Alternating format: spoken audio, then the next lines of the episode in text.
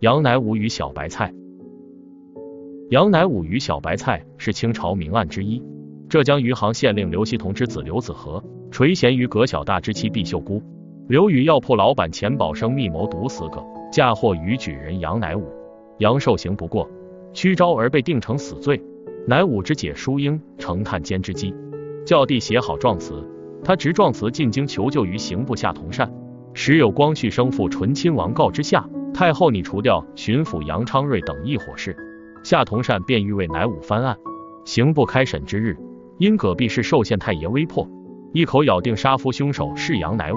衙役等因受贿而徇私。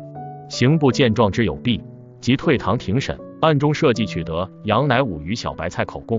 案情终于大白，杨乃武官复原职。一伙为非作歹官吏，受到应得处分。